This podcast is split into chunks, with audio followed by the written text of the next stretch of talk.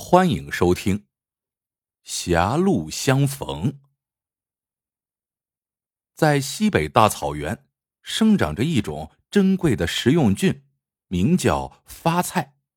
因为稀少，所以价格昂贵，经常引来一些贪财之人前来挖掘。邹浩就是其中之一。这天，邹浩开了几天几夜的车。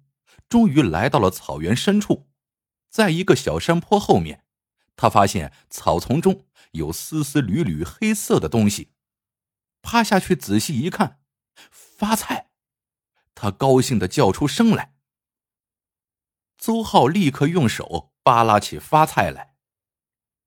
突然，刮起了一阵旋风，一匹通体火红的骏马从山坡后疾驰而来，挡在了他的面前。马上的汉子手执马鞭，居高临下的问道：“你是干什么的？”邹浩多了个心眼，把手中的发菜藏在身后，说道：“我是来旅游的。”汉子冷冷的看了他一会儿，突然扬起手中的马鞭，唰的抽了下来。邹浩只觉手腕一阵剧痛，发菜撒了一地。汉子指着不远处的车子说：“你从哪儿来的，就滚回哪儿去，这里的一棵草都不准带走。”邹浩看了看汉子手中的马鞭，只好悻悻的上了车，往回开。那汉子似乎不放心，策马跟在车后。邹浩冷笑一声，猛踩油门，不一会儿。汉子就从后视镜里消失了。邹浩在草原上兜了一圈，又回到了发现发菜的地方，汉子已经不见了。他一阵狂喜，跳下车挖起来。这可是一个细致活儿，邹浩挖了老半天，累得气喘吁吁，也没挖到多少。就在这时，他看到三个孩子赶着一群羊朝自己这边走过来。邹浩灵机一动，转身从车上拿出一个精致的音乐盒，递给三个孩子。音乐盒彩灯闪烁，歌声悦耳，孩子们不禁看得眼睛都直了。邹浩趁机比划着说：“你们帮我挖这个，我就把音乐盒送给你们。”三个孩子接过工具就干了起来，他们的动作。比邹浩灵巧的多，很快就挖了一大袋的发菜。邹浩高兴坏了，这几天在车上吃不好睡不好，他决定今晚找个牧民家好好休息一下。于是他让三个孩子带路去他们家。到了一看，那是一个简陋的帐篷，孩子的母亲叫那人，他端来马奶酒。热情的接待了邹浩。邹浩正惬意的喝着酒，突然有人掀开帘子走了进来。邹浩一看，惊慌失措的站了起来。原来，进来的竟是白天那个汉子。那人介绍说：“这是我的丈夫托尔木。”这时，孩子们围上来，兴奋的让爸爸看他们的音乐盒。托尔木却把音乐盒狠狠的摔在地上，音乐盒瞬间被摔得粉碎，孩子们大哭起来。邹浩结结巴巴的说：“有话好好说，你怎么能这样对待孩子？”托尔木冷冷的说：“你现在就给我滚，我不要你的东西，也不让你带走这里的一棵草，再让我看见你。”我就用鞭子抽断你的腿。邹浩觉得托尔木简直不可理喻，他走出帐篷，刚发动汽车，就发现托尔木骑马追了上来。邹浩心想，要是车里的发菜被他发现，那可就坏了，于是加大油门逃之夭夭。很快，托尔木被甩掉了，邹浩正暗暗高兴。不料一不留神，车子掉进了一个湖里，熄了火。好在湖水不深，但车子却发动不了了。邹浩把那袋发菜扛到岸上，但这么折腾了半天，他全身都湿透了，很快发起了高烧。邹浩醒来的时候，发现自己竟然躺在托尔木家的帐篷里，他觉得自己浑身酸痛，似乎连动一下都困难。这时，那人走了进来，说：“你已经昏睡了一天。”之前你晕倒在湖边，是孩子们发现了你，是我用马把你驮回来的。他见邹浩一脸的惊恐，继续笑着说：“你放心吧，我丈夫托尔木昨天就出去了。其实他是个好人，只是脾气火爆了点。我们家原来在山的那边，那里水草丰美，可后来挖发菜的人越来越多。”破坏了草原的生态平衡，杨梅草吃了，我们才被迫搬到这里。所以他特别恨挖发菜的。邹浩心想，不知道托尔木什么时候会回来，他必须尽早离开这里。于是他便向那人告辞。见邹浩坚持要走，那人说：“你的病情很严重。”早些回去治病也好，我们这里也没什么药。不过，如果你从草原上回去，即使骑快马，至少也要三天，只怕会耽误了你的病情。我知道有一条捷径，走黑熊峡，只要半天就能走出草原。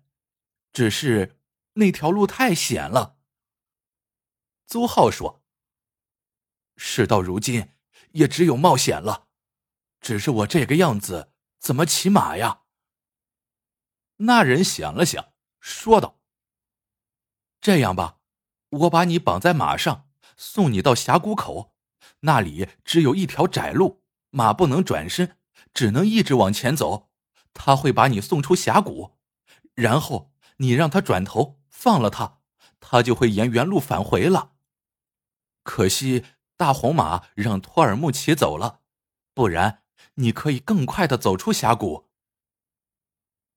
就这样，邹浩让那人把自己绑在一匹黑马上，走上了通往峡谷的路。临行前，他还不忘让那人帮忙把那袋发菜捆在了马背上。进了黑熊峡，邹浩不由得心惊胆战。这条路其实是半山腰的一条栈道。一边是高耸入云的峭壁，一边是万丈深渊，路的宽度只容得下一匹马，只要马一个失足，就会被摔得粉身碎骨。邹浩昏昏沉沉的伏在马上，不知道走了多久。忽然，他觉得马停了下来，抬头一看，只见对面有一匹大红马挡住了去路。再看马背上的人，他顿时吓得魂飞魄散。骑在大红马上的正是托尔木，这真是冤家路窄，狭路相逢啊！又是你，托尔木冷冷的说。邹浩几乎是用哀求的语气说道：“我生病了，是你妻子借了马给我，送我上这条路的。”托尔木看了看四周，小心的紧贴着石壁下了马，走到邹浩的马前，他用马鞭指着马上的麻袋，问道：“这是什么？”邹浩不敢撒谎：“是发菜。”托尔木喝道：“我说过，你不能从草原上带走一棵草，自己解下来扔掉。”邹浩只得哆哆嗦嗦的解下麻袋，但怎么也舍不得扔。唰的一声，托尔木的鞭子卷住了麻袋，手一挥，那袋发菜掉进了深谷。你，邹浩气得说不出话来。托尔木不理他，只是抚摸着大红马。他抱住马头，在马眼睛上深深的亲吻着。邹浩搞不清楚他要干什么，只得在一旁看着他。突然，托尔木大喝一声，双掌推出，只听大红马长声哀鸣，跌下了深谷。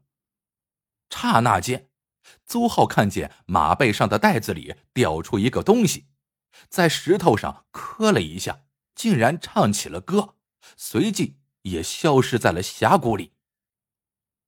邹浩好半天才反应过来，那是一个音乐盒。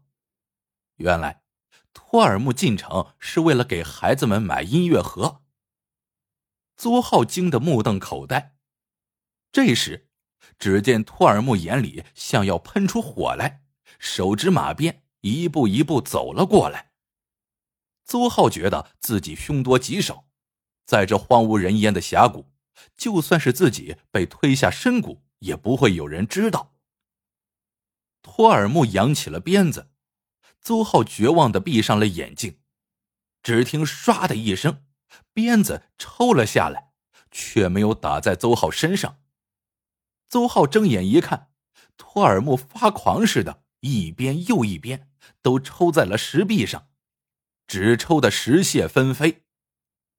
良久，托尔木扔掉抽断了的马鞭。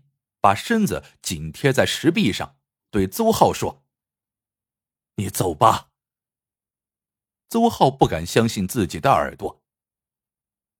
托尔木平静的说道：“我们这里，除非有紧急的事，一般不会轻易走这条路，因为这里马不能转身，除非一方掉下去，否则谁也走不了。”如果双方的马在这里碰上了，就会商量，把比较差的那匹马推下去，给另一方让路。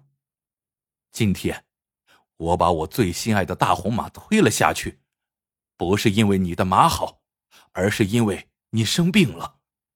你走吧，不要再回来了。邹浩含着泪出了峡谷。没过多久。他精心准备了一番，重新踏上了去大草原的路。只不过这一次，他没有带挖发菜的工具，而是带上了很多药，还有一个漂亮的音乐盒。